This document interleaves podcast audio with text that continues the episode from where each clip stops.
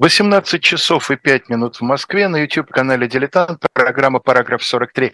Программа, в которой два учителя бывшей 43-й школы, Леонид Кацва, действующий учитель, бывший учитель Алексей Кузнецов, рассуждают о различных аспектах э, и сюжетах отечественной истории применительно к их преподаванию в школьном курсе. У нас сегодня вторая часть э, небольшого исторического сериала, посвященного молодым годам царя Ивана IV, Ивана Васильевича Грозного, который мы назвали еще не Грозный, имея в виду, что вот эта вот репутация в основном за ним закрепится все-таки уже в 60-е годы, а мы говорим о 50-х, о 1550-х годах. И в прошлый раз э, говорилось о начале реформ так называемой избранной Рады, о том, что такое избранная Рада, о том, кто предположительно, а кто наверняка входил в ее состав. Мы поговорили о первом, как принято считать, Земском соборе э, в российской истории. Мы поговорили о поместном важнейшем церковном соборе, который принято называть стоглавым. Не потому, что там было 100 делегатов, а потому, что был принят документ, состоящий из 100 главок. Мы поговорили о военной реформе да? Ну, начали, по крайней мере, но не, не закончили, по-моему. Военную реформу мы не трогали еще. Мы даже не трогали еще. Нет, Дело нет, в том, что нет, меня... мы, зак... мы закончили как раз главым собором, и сейчас... Я попутал, потому что на, на этой неделе я писал для очередного номера журнала «Дилетант» статью понятно. о стрелецком бунте. И там, понятно. естественно... Ну да, стрельцы, все понятно. Погрузился совершенно. в стрелецкую тему, да. Да, я понимаю. Ну вот сегодня мы э, рассчитываем, что мы сможем завершить этот сюжет о э, реформах 50-х годов. Естественно, к Грозному мы еще вернемся, а Причнина, последние годы его царствования у нас еще впереди. Да, хотя, ну, вообще забегая вперед, э, надо сказать, Э, что хотя мы назвали э, вот этот, как ты говоришь, мини-сериал еще не грозный, исходя именно из э, личной репутации царя Ивана, но вообще не совсем корректно, потому Конечно. что, знаешь, у меня есть любимое такое задание. Я люблю спрашивать детей, правильно ли говорить о тишайшем царе Иване Васильевиче и грозном царе Алексее Михайловиче. Э, ну, э, понятно, что на первый взгляд это совершенно немыслимо, потому что Алексей Михайлович известен своим, так сказать, добродушием, а Иван Грозный своими казнями, террором и прочее. Но на самом деле и тишина, и гроза – это в другом смысле. часть э, царского титула. Да. Более того, тишина то есть тишина в государстве, это цель, а гроза – это средство для э, введения тишины. И поэтому Я... любой русский царь в идеале должен был быть и грозным, и тишайшим. Я помню, как десятки лет назад Владимир Мединский опубликовал книгу об Иване Третьем, о деде Ивана Грозного, угу. и назвал ее, в общем, я не помню точное название, но там было Иван Грозный. И народ сразу радостно начал бросаться на Владимира Ростиславовича, вот он совсем уже двоечник, да? А Мединский как раз с этого и начинает, что термин «грозный» был и в титуле э, э, Ивана Третьего Васильевича. Другое дело, что в истории он не остался с этим, да, он Иван Великий. Да, это правда. А, но, а, тем не менее, вернемся давай э, к 50-м годам. И э, надо сказать, об очень важном изменении, которое происходит как раз э, в десятилетии реформы избранной Рады. Я имею в виду формирование новой системы центрального управления, э, так называемой приказной системы. Э, дело в том, что слово «приказ» в русском языке, как мы знаем, имеет два значения. Ну, первое общеупотребительное, приказ распоряжения. Вот, ну, я знаю, что в армии офицеры – очень любят, э, так сказать, студентов на военных кафедрах гонять, объясняя им различия между распоряжением и приказом. Э, но мы в такие уставные э, детали, вмеш... так сказать, входить не будем. Все-таки понятно, что в бытовом языке приказ и распоряжение – это вещи близкие. А в историческом смысле, вот в исторической литературе, мы употребляем слово «приказ» еще в другом совсем смысле, как э, своего рода учреждение. Да. То, что до этого называлось избами. Да, совершенно верно. А, и вот тогда возникает вопрос, а, почему а, так получилось? А получилось совершенно не случайно, потому что приказы и учреждения, вот именно избы, они как раз в годы существования избранной рады и назывались-то избами, выросли именно из приказов поручений, приказов распоряжений. То есть до середины XVI века Э, не существовало стабильных приказов. А делалось так, э, какому-то э, боярину или думному дику поручалось, то есть приказывалось в языке того времени, ведать таким-то и таким-то делом. Вокруг этого боярина, окольничего или думного дика складывался соответствующий штат из дьяков, подьячих, э, мелких песцов и так далее. Э, потом, когда задача была решена, этот приказ поручения э, прекращал свое существование. То есть это были временные приказы. Но постепенно, по мере, так сказать, усложнений государственного Лёня, извини, пожалуйста, я, мне сейчас пришло в голову, что это как раз то, что сегодня очень модно называть словом «проект». Вот есть да, проект, да, на него назначен руководитель, да. он подобрал команду, ему да, выделили финансирование. А, сравнительно все. недавно это довольно часто именовали временными коллективами, а, а, иногда даже временными научными коллективами, помнишь? Да. Вот. И постепенно по мере усложнения и, так сказать, становления вообще государственного аппарата эти приказы, э, поручения постепенно все-таки начали превращаться в постоянные, и, соответственно, они как раз и трансформировались постепенно э, в приказы учреждений, которые, однако, еще довольно долгое время назывались, э, или, по крайней мере, в обиходе назывались избами. И вот когда мы говорим о челобитном приказе, например, та самая э, изба у Благовещения, э, Челобитина изба у Благовещения, в которой сидели за один э, Сильвестр и Адашев. И э, поскольку приказы стали постоянными, то они стали специализироваться в определенной сфере государственного управления. Э, ну, например, понятно, что посольский приказ ведал дипломатическими отношениями э, между Россией и другими странами. Он занимался и отправкой посольств, и содержанием посольств иностранных, которые приезжали, и вообще э, всей дипломатической службой. Э, ну, и разведкой. И а? разведкой. И, и разведкой, я говорю, ну, естественно, поскольку их трудно ну, разделить. Э, поскольку в то время, мне кажется, вообще любой дипломат одновременно был разведчиком. Конечно.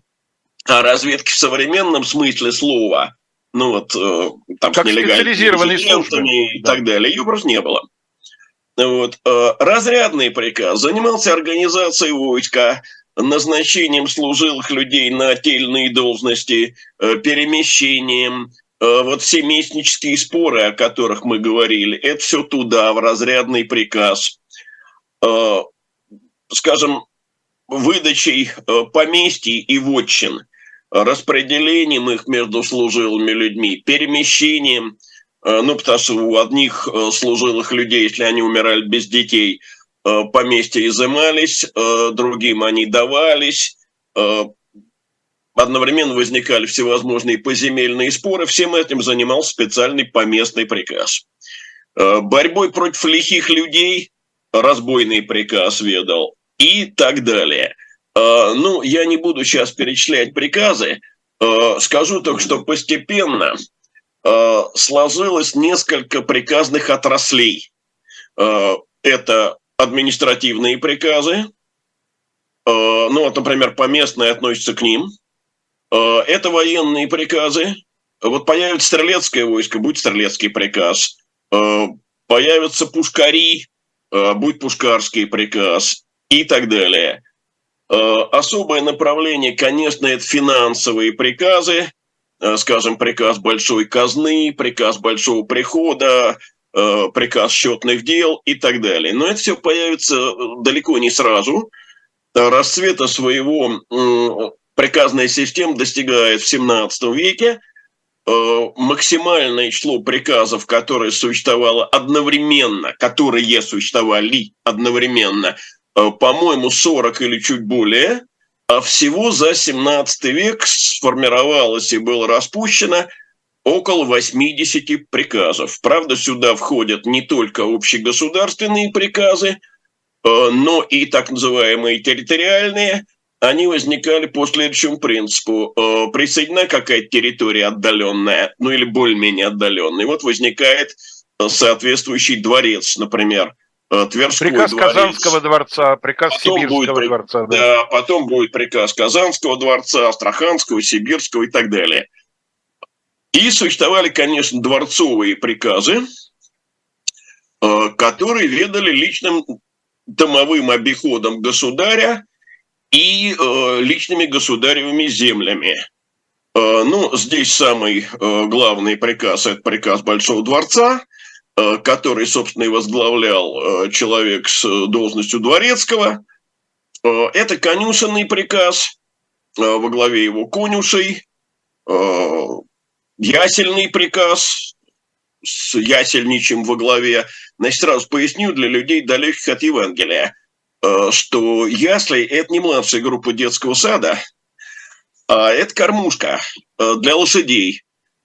И э, названы ясли в русском языке вот именно как младшая группа детского сада, потому что, как известно, Дева Мария рожала младенца Христа в яслях, потому как негде ей, некуда ей было положить родившегося младенца.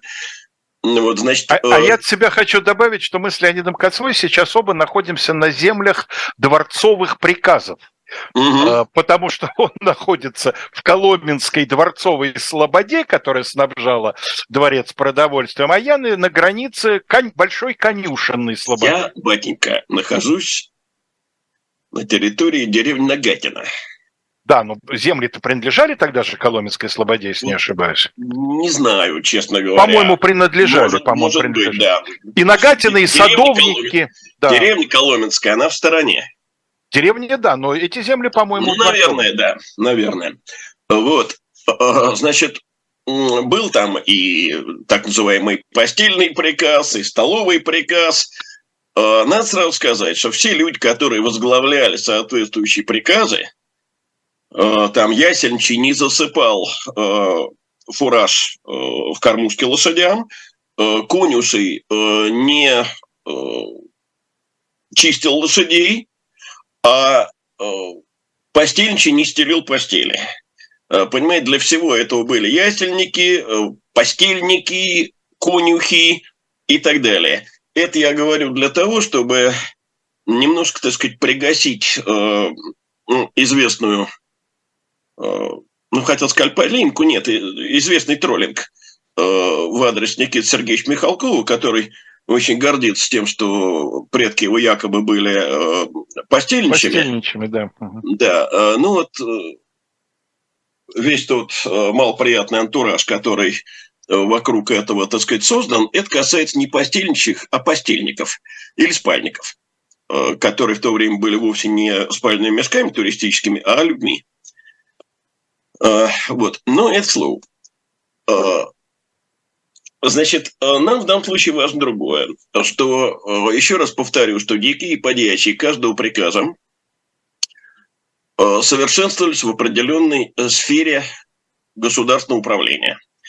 И, соответственно, э, скажем, э, подьячий приказ большой казны не занимался посольскими делами – а э, подьячий по местному приказу мог ничего не понимать в делах э, приказа Большого Прихода. Значит, речь идет о том, что происходила специализация и, соответственно, профессионализация э, людей, которых языком более позднего времени можно было бы назвать чиновниками, языком наших дней Э, можно было бы назвать сотрудниками госаппарата, а в те времена их называли просто приказными людьми. И это вело к тому, что вот этот государственный аппарат э, совершенствовался, становился профессиональнее, и это был очень важный процесс э, в ходе государственной централизации.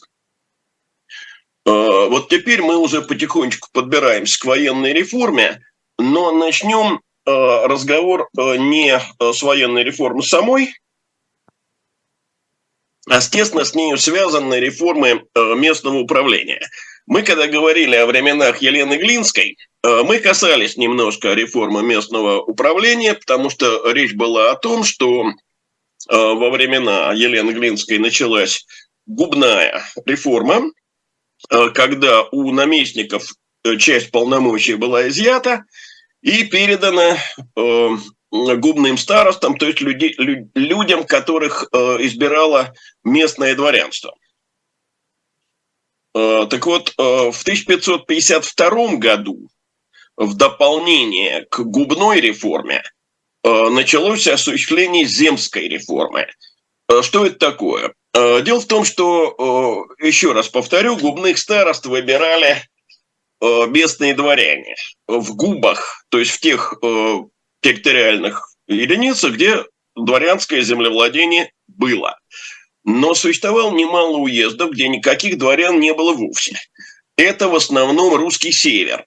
Э, там вся земля принадлежала либо казне, это государственные э, земли, ну или казенные тогда они назывались, и либо дворцу. Тогда это, соответственно, дворцовые земли. И на государственных черных землях, э, в черных сохах, жили так называемые черносошные крестьяне. Саха – это тоже единица земельной площади. Э, не спрашивайте только меня, какой она величины, на этот вопрос нельзя ответить, потому что сохи были везде разные, и определялось это весьма, э, так сказать, специфическим образом. Э, формулировка была такая, туда, куда саха, коса и топор ходили. То есть имеется в виду расчищенные земли расчищены из-под э, леса и в разных местах, эти сухи были совершенно разного размера. Э, так вот, э, в черных сухах черносушные крестьяне избирали уже не губных, а земских старост. Э, эти земские старосты, так же как и губные, опирались э, на выборных людей, на соцких и десятских, и занимались чем? сбором налогов, э, следствием и судом. И вот здесь надо отметить очень важную вещь. В ходе губной и земской реформы, а они, в общем, уже теперь идут параллельно, местная власть в значительной мере оказывается под контролем населения.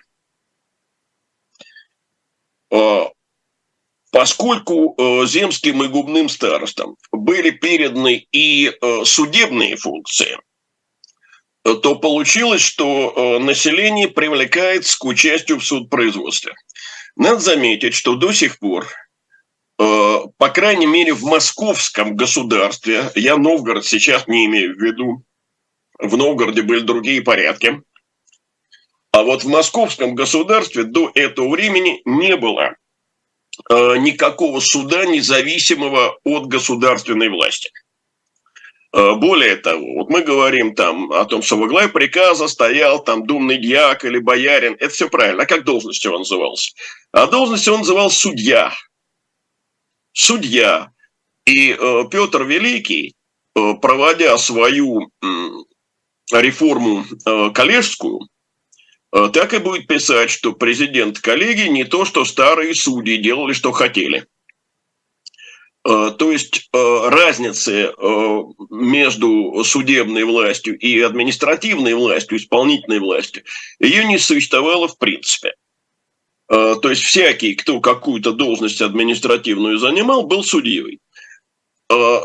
С проведением... Скажи, пожалуйста, Лень, а помещики пока еще судебной власти над своими людишками а, не имеют, я так Помещик понимаю. мог по некоторым э, вопросам судить своих э, мужиков, но только за дела, совершенные внутри э, его поместья, ну mm. или очень. Mm-hmm. А по делам, которые происходили, ну, например, между крестьянами разных владельцев, или э, за, э, так сказать, общее уголовные преступления, тут он судить не мог. То есть это было некое подобие семейного суда, да, вот то, что у нас внутри коллектива, это вот старший решает, да, если... Ну, да, но это, в общем, не регулировалось особенно законодательством, и э, все-таки существовал либо наместничий суд, э, либо вот суд э, государев. А теперь появляется, понимаешь, вот ты предыдущей передаче об этом сказал, э, что появляется суд присяжных. Э, тот самый суд присяжных, э, который в Англии появился при Генрихе II Плантагенете. Да. То есть в XII веке, в России он появляется в середине XVI века, и это вот тот самый лак в несколько веков, о котором мы говорили.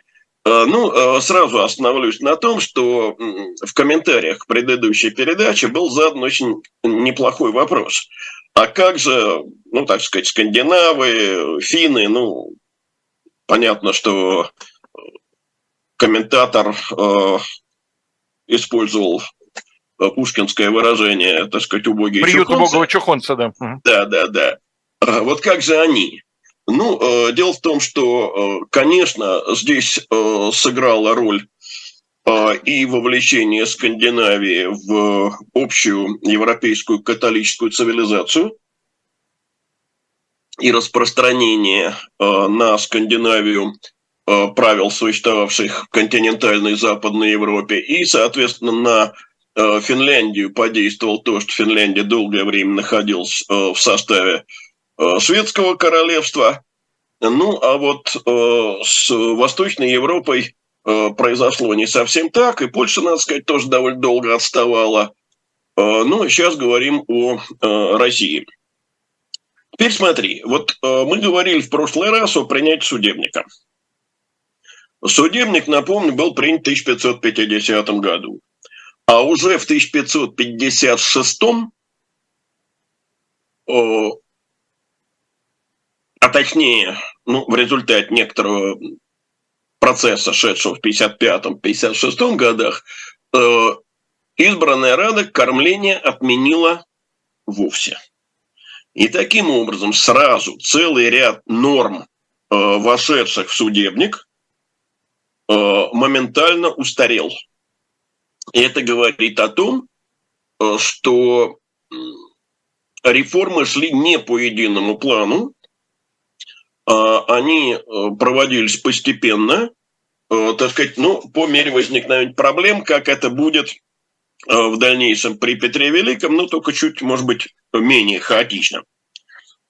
Э, после того, как в 1956 году кормлень были окончательно отменены, вся местная власть и исполнительная, и судебная полностью перешла в руки губных и земских старост. И вот здесь мне хотелось бы отметить слова, написанные Андреем Михайловичем Курбским. И он таким образом, так сказать, передает э, замыслы избранной Рады, в частности Адашева. Э, слова эти, надо сказать, э, редко цитируются в школе, почти вообще никогда не цитируются. А очень стоило бы, потому что они касаются не только XVI века, но и мне кажется, сохраняет актуальность э, до наших дней. А слова такие.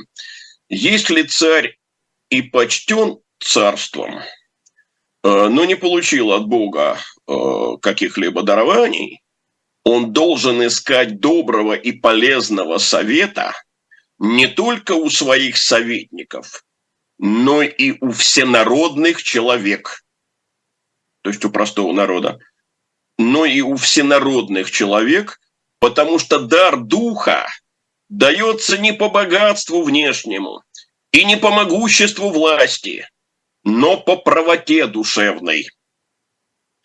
Конечно, э, зная, как э, вел себя уже в Великом княжестве Литовском сам князь Андрей Михайлович, э, полностью, так сказать, продукт российского государства, к этим словам можно отнестись несколько иронично – но я потому... Как? Скептически. Скептически, да. Но я потому и подчеркнул, что князь Андрей Михайлович передает здесь, э, собственно, идею избранной Рады. И э, в ней, конечно, тоже были разные люди. И Адашев был человеком не э, тождественным самому Курбскому. Как сам Курбский писал, Адашев был общей вещи зело полезен. Остановимся ненадолго. Сейчас 18.30. Мы привыкли в середине часа делать маленький перерыв на рекламу.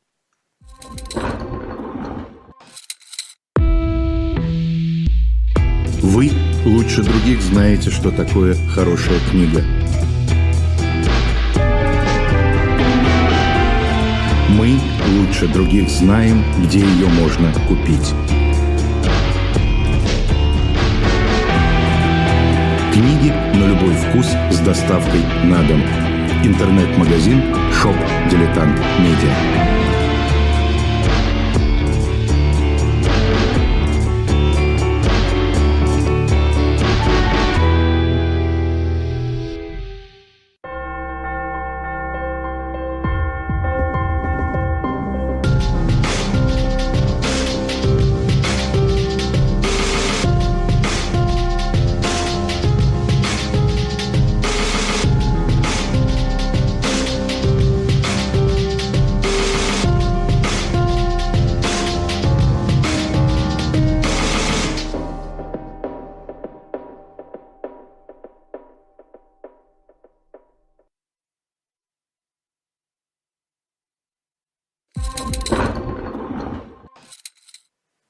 Обратите, пожалуйста, внимание на сайт shop.diletant.media. Там есть существенное пополнение э, ассортимента. Появился очередной, скажем так, транш подарочных изданий, которые в единственном экземпляре такие очень э, красочные. Ну, а мы отдельно сегодня э, рекомендуем вам книгу «Двухтомник», который является содержит воспоминания одного из самых известных и самых долгоживущих вот в нашей передаче в первой половине много шла речь о профессиональном чиновном аппарате. Вот этот человек, безусловно, является профессионалом чиновником высочайшего уровня. Речь идет о Генри Киссинджере, о двухдомнике, который называется «Годы в Белом доме», где он рассказывает о своей деятельности на посту советника по национальной безопасности в президентство Ричарда Никсона, об изменениях в европейской политике США, о начале работы под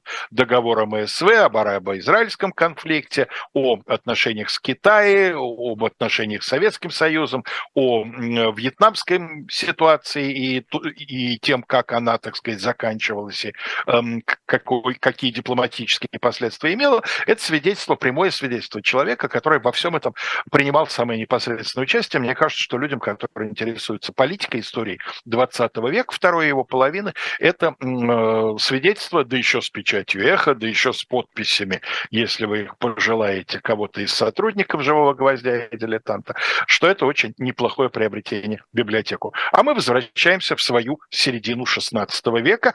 Э, легнули Андрея Михайловича Курбского, справедливо, я считаю, легнули. Ну, легнули, не легнули, э, но писал нам очень важных вещах. Вот еще раз. Адашев был общей вещи зело полезен. Для что такое общая вещь? Вот республика, все... республика, общее дело, да. Общее дело, республика. Значит, э, вот отсюда еще раз э, я все-таки повторю те слова, которые, мне кажется, уже произносил э, в предыдущей передаче, о том, что та политическая линия, которую Адашев и Сильвестр проводили, открывала путь именно э, к формированию правового феодального государства. И это была, конечно, чрезвычайно важная развилка в русской истории. Но вместе с тем следует сказать, что вот эта передача а, власти на местах выборным объяснялась, конечно, не тем, что власть так уж сознательно, власть центральная, а, стремился вовлечь население в управление государством. Здесь причины были ну, более прозаические, естественно.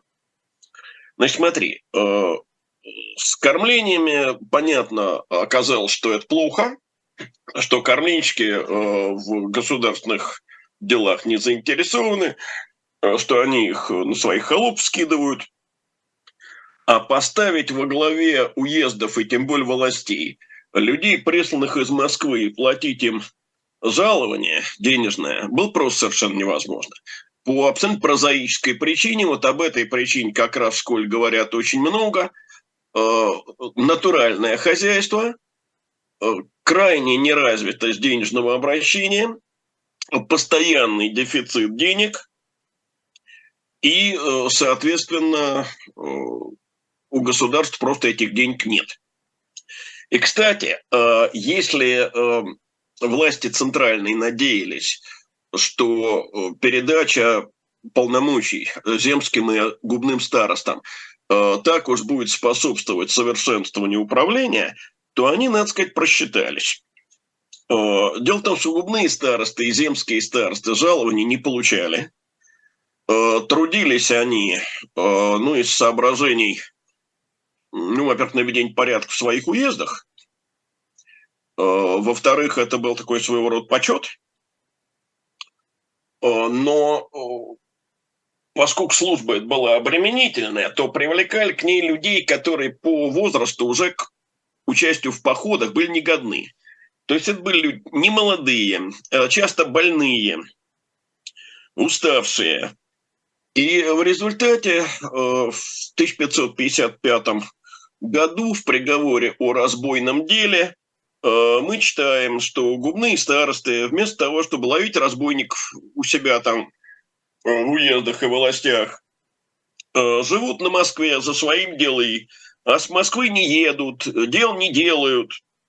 И было приговорено по тех старост и на подводах, и сажать в тюрьму. Мне очень нравится на подводах. То есть вот приехали в телег посадили, повезли в тюрьму. А из тюрьмы их выпущать, и подержав там малое время.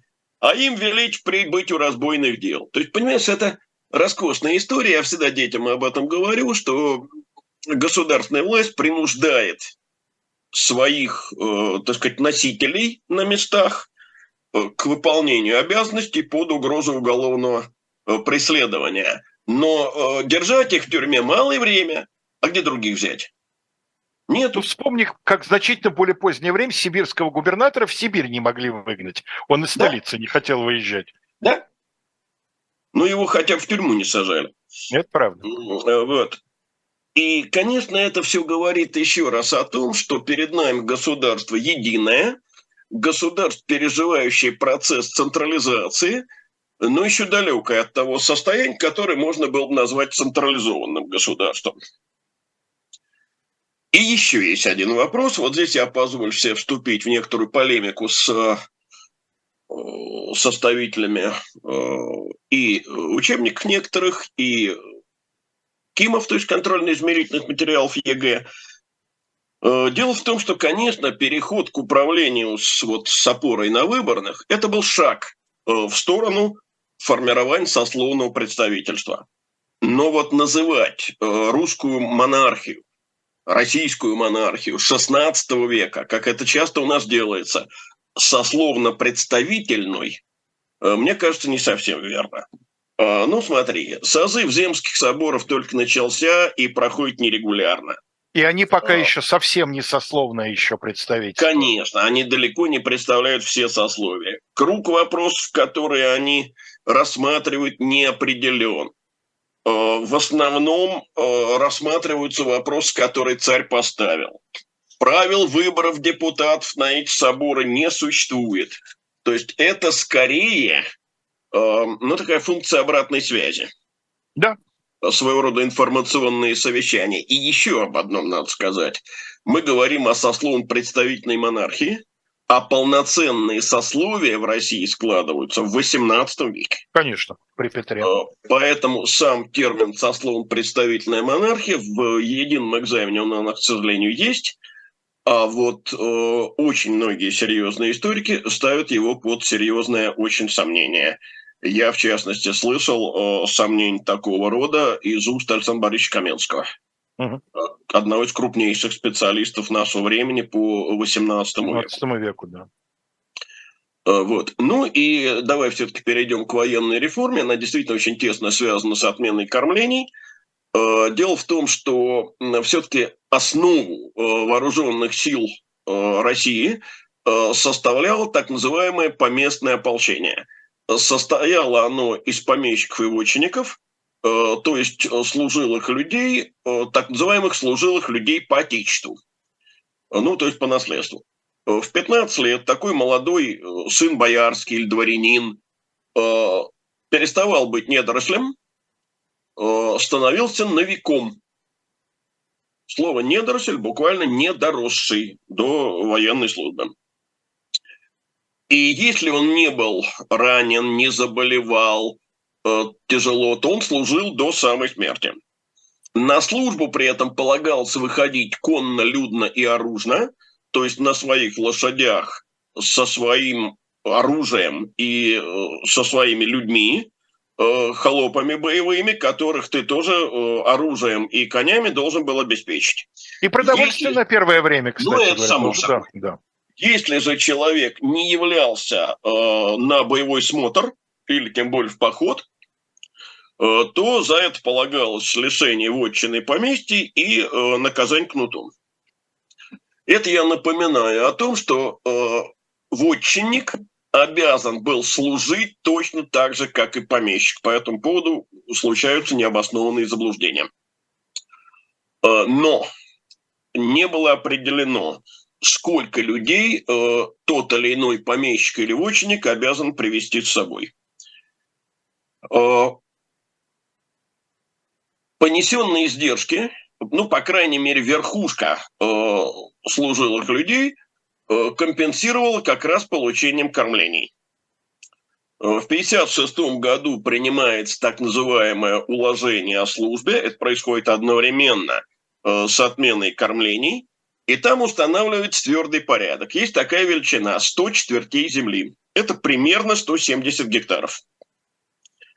Э, значит, вот со 100 четвертей должен выйти один э, воин э, в доспехе с оружием и на коне. Значит, если у человека всего 100 четвертей, это очень мало, то выходил он сам, и все. А если у него, скажем, 300 четвертей, то он должен был привести еще двух боевых холопов. Э, деньги, которые э, прежде выплачивались в качестве э, наместничьих или волостельных кормов, теперь составили общегосударственный налог, специальный фонд, он назывался «Кормленничий окуп». Кормленничий окуп. Значит, предположим, вот у человека 300 четвертей. Им тут все понятно. Он и еще двое. А если у него, скажем, 330, значит, вот за э, лишние э, 30 четвертей он должен доплатить. А если у него там, скажем, 370, но он выведет с собой еще троих, всего их будет четверо, ему за недостающие э, 30 э, четвертей э, доплатят, компенсируют. Э, таким образом была установлена э, твердая норма. И еще раз повторю, туда пошли деньги вот в этот фонд, которые прежде платились наместникам и властели. Но это лишь часть э, военной реформы. Одновременно в 50-х годах э, был создан другой разряд э, служилых людей э, по прибору. К людям по отечеству добавились э, служилые по прибору они получали за свою службу э, денежное жалование. Сейчас, извини, пожалуйста. Я не могу сейчас разговаривать. А, денежное жалование, хлебное жалование.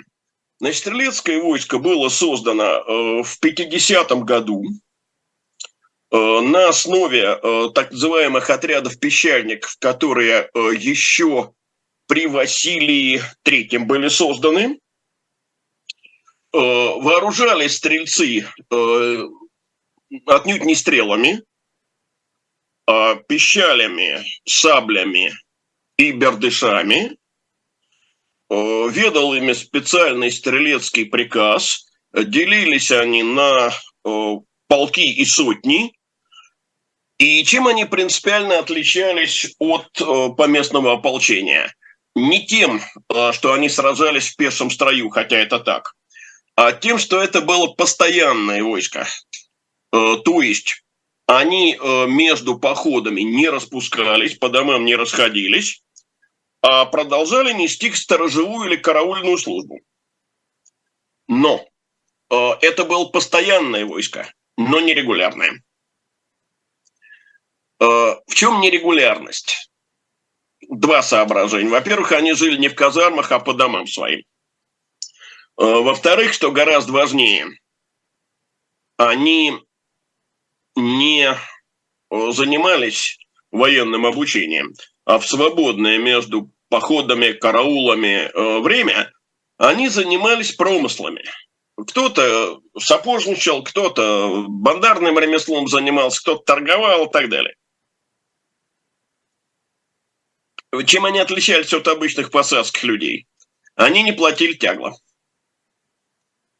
Э, потому что их обязанность перед государем была как раз в их военной службе. При этом бывало так, например, Э, во дворе два брата. Один стрелец, другой нет. Но поскольку э, глава двора стрелец, то весь двор считал стрелецким, э, тягло не платил, соответственно, это была льгота. Почему так было сделано? Почему нельзя было регулярную армию создать? Ну, по той же причине, о которой уже речь была. Денег нет. Им платили, конечно, жалование. Но это жалование было, во-первых, недостаточным. Во-вторых, нерегулярным. Очень часто были задержки э, жалования, и, соответственно, им давали возможность э, свое материальное положение поправить вот таким образом. Э, ну, надо сказать еще об одном. Э, часто полагают, что избранная Рада разместила э, вокруг Москвы э, так называемую избранную тысячу дворян, Э, готовы в любой момент значит, к выполнению царской воли. И действительно был такой указ об испомещении э, это избранные тысячи дворян в радиусе примерно 60-80 верст от Москвы. Но, судя по всему, этот указ остался на бумаге. Почему? А потому э, мы можем об этом судить, что нет никаких следов в актовых источниках. То есть нет соответствующих ни купчих, ни духовных, ни дарственных грамот. А почему так произошло? По-видимому, нужного количества земли не нашлось просто. Ну и вот теперь а, мы переходим, пожалуй, к последнему сюжету, посвященному избранной Раде, к вопросу ее падения. Вот не случайно я говорил об альтернативе, о том, что русское государство могло бы пойти другим путем, могло бы, но не пошло. Значит, э, падение Рады произошло в 60-м году. Э, на первый взгляд, совершенно внезапно. Э, Сильвестра постригли в монахи, и жизнь свою он, по-видимому, закончил в Соловецком монастыре. По крайней мере, известно, что он там оставался до 1570 года. Алексея Адашева отправили воеводой на идущую уже э, Ливонскую войну, чем вскоре э, Иван IV приказал его арестовать. Но э, царские посланцы, приехавшие Адашева арестовывать, опоздали. Э, он умер, э, как э, в документах сказано, от огненного недуга. Существует предположение, что у него был инсульт. Э, брат Адашева был такой Данила Адашев, был заключен в тюрьму и вскоре там казнен. Э, на его родственников, на его сторонников тоже обрушились репрессии. Естественно, возникает вопрос, что произошло, почему э, царь предпочел с избранной Радой вот таким образом расстаться. Ну, здесь есть разные причины.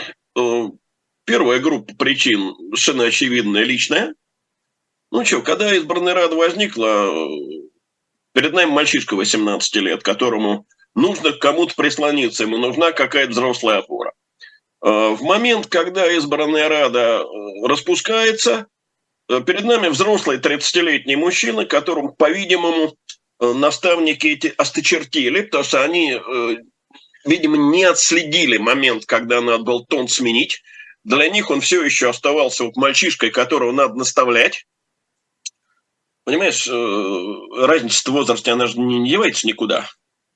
Как он был их на энное количество лет моложе, так и остается. Вот. Ну, а все-таки в 1953 году еще э, встречался он э, с известным церковным деятелем, был такой Васян Топорков, который дал ему совершенно замечательный совет. Не держи советника ни единого мудрейшего себя. Видимо, они ему просто надоели. Э, была и другая причина. В том же 53 году он болел тяжело, думали, помрет. И э, подные присягнули его сыну Дмитрию. Это не тот Дмитрий, э, о котором Это старший знают. Дмитрий, да. Это, да, первенец царя, родившийся от Анастасии Романны Юрьевой. Он вскоре утонет, несчастный случай, совсем он не мальчишкой. Он да. не дожил до года, да. Его кормильца уронила Кормилица, на... сходя с лодки, да. Да, да, или поднимаясь на ладью, неважно. Но уронила воду, он захлебнулся. Но дело в том, что через год, э, ну чуть больше, чем через год, бежал в Литву. Э, такой был князь Семен Ростовский. Его стали спрашивать, чего он решил бежать. И он признался, что во время болезни государя он вместе с другими э, приближенными боярами там, и прочими обсуждал, а не стоит ли вот присяги младенцу, или как тогда говорили, пеленочнику, отказаться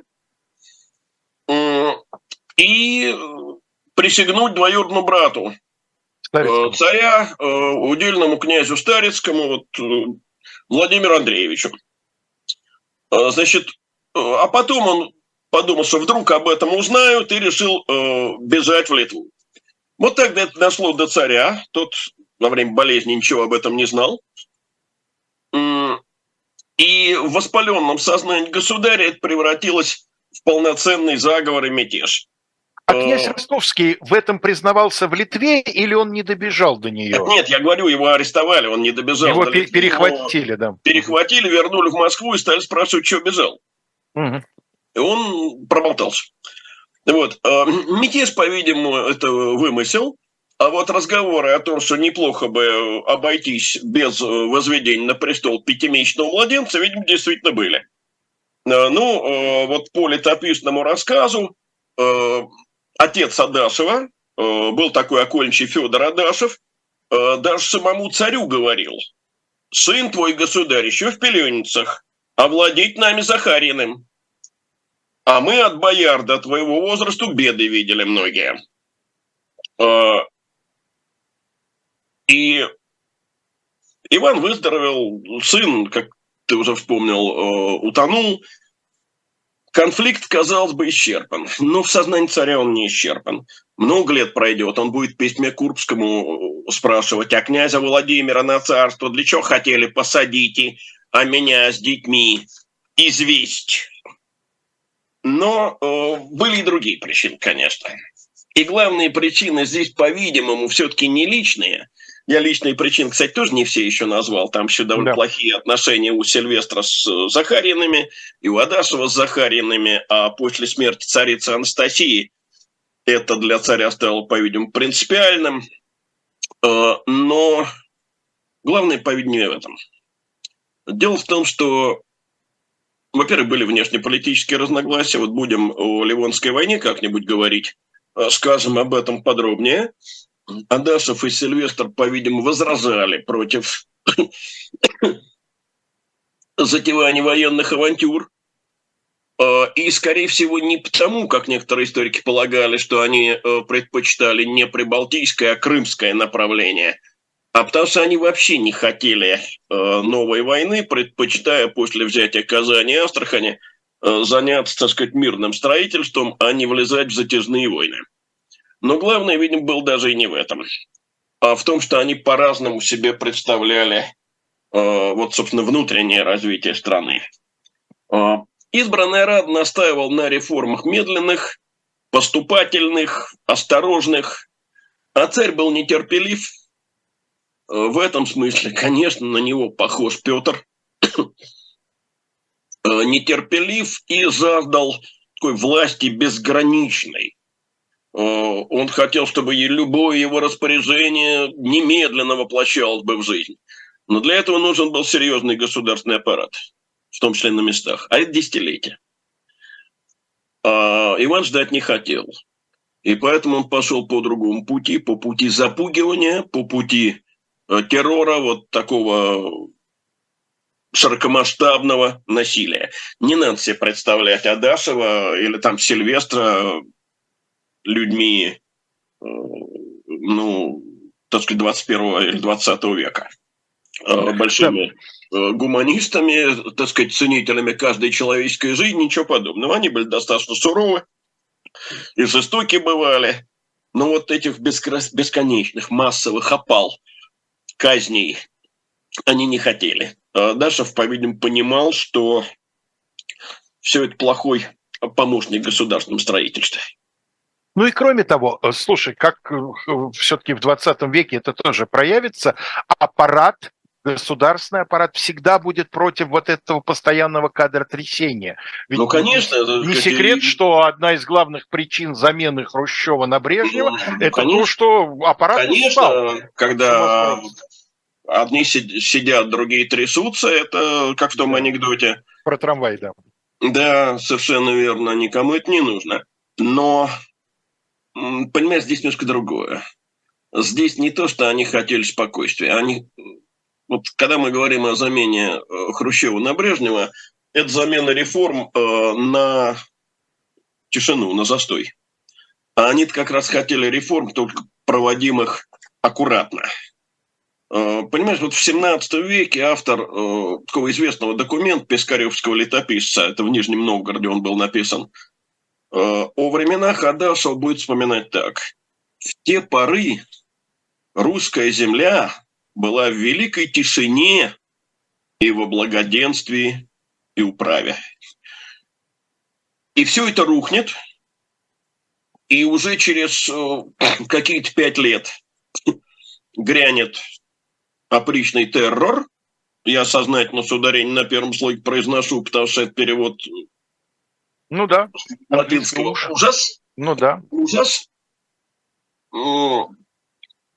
И вот это, конечно, развилка, которая могла бы, пойди России по другой дороге, привести ее к гораздо более благополучным, как мне кажется, временам, и, может быть, не было бы смуты, но, к сожалению, исторический процесс допускает вот это «бы» только э, в конструировании историков. Эксперимент в наших науках невозможен. Ну да, только очень аккуратный такой умозрительный. Именно, а, именно умозрительный. Да. История – это дорога с односторонним движением. Вернуться к той развилке, которую ты прошел, нельзя. Будут новые развилки, но к этой уже не вернешься. И это, конечно, чрезвычайно печальный исход. Хотя Стругацкие в своих ранних произведениях мечтали об институте экспериментальной истории. На то они и фантасты. На то они и фантасты, совершенно верно. Но я еще раз хочу сказать, что мы никоим образом, мы закончили этот сюжет реформы избранной Рады, но мы... Давай, Алексей Валерьевич, образом... так, мы с тобой подумаем и решим, будем ли мы сразу переходить к дальнейшим э, сюжетам, связанным с Иваном Грозным, или пока погуляем. Да, это мы решим, но... Вернемся этот сюжет мы в любом случае закруглили, но у нас впереди, так или иначе, сразу или не сразу, ну, да. но еще два сюжета, посвященных э, правлению Грозного. Это его внешняя политика. И Которая это... сама э, бьется на два сюжета, восточная да, и западная. Разумеется, да. Но это и плюс Опричнина, там много И Опричнина, и, и, так сказать, последние его годы. Так что мы с вами прощаемся до следующего четверга, э, в следующего вторника, Вторника. конечно. Да, потом, возможно, я на недельку уберусь в маленький отпуск, а может быть и нет. Это станет ясно позже. У Леонида могут возникнуть какие-то планы, пока он Пока в официальном отпуске, да. Но так или иначе мы будем держать вас в курсе. Вы можете подписаться на мой телеграм-канал. Я там заранее предупреждаю, если какие-то передачи в какие-то дни не э, будут. Так что э, ссылка на телеграм-канал есть в описании передачи. Отлично. Вот, а мы прощаемся до следующего вторника. Да. Всего вам самого доброго. С вами были Леонид Кацва, Алексей Кузнецов. Счастливо.